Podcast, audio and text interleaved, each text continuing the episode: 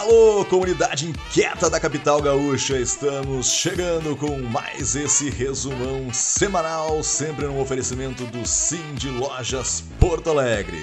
Fique agora com essa resenha inquieta de segunda-feira, dia 27 de julho de 2020.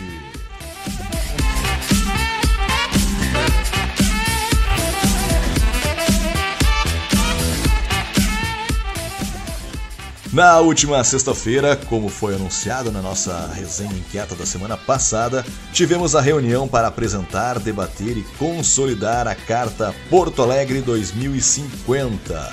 Essa carta contém uma visão de projeto de longo prazo e de gestão participativa para a cidade e será discutida com os candidatos que irão concorrer à Prefeitura de Porto Alegre na próxima eleição, bem como seus partidos políticos.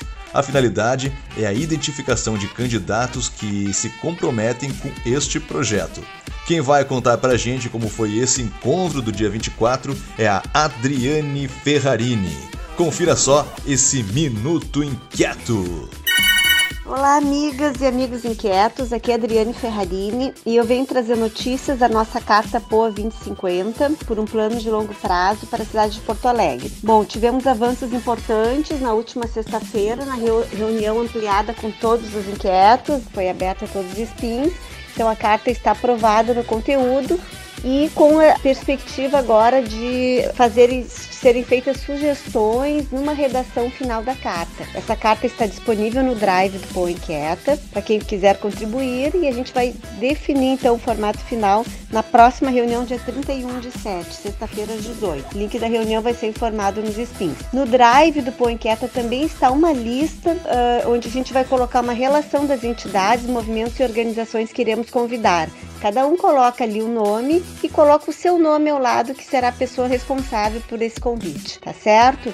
Então, nos vemos no próximo dia 31, sexta-feira, para quem puder participar, tá certo? Até lá, um grande abraço.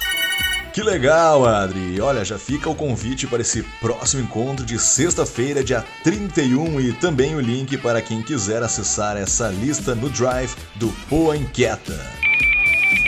Saiu na edição de sábado e domingo, dias 25 e 26 de julho, da Zero Hora, um artigo escrito pelo Superintendente de Inovação e Desenvolvimento da PUC, Jorge Audi, falando sobre o que ele chama de nova revolução.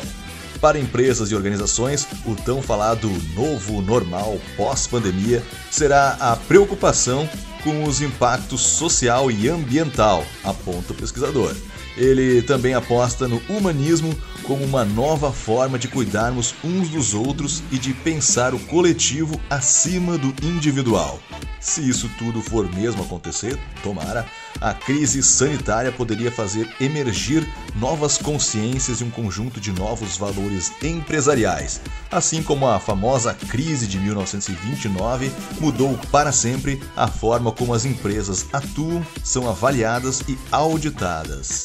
Já está disponível a versão online da edição de julho e agosto da Conexão Varejo, a revista do Sim de Lojas Porto Alegre voltada para associados à entidade e profissionais do varejo.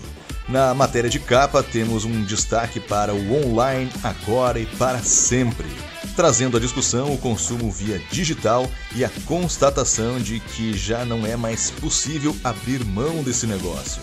A revista traz também uma matéria falando sobre como a Amazon conseguiu crescer em meio à pandemia e um bate-papo com Rafael Terra, fundador da fabulosa ideia e professor de MBA e Marketing Digital em instituições como ESPM, PUC e Unicinos.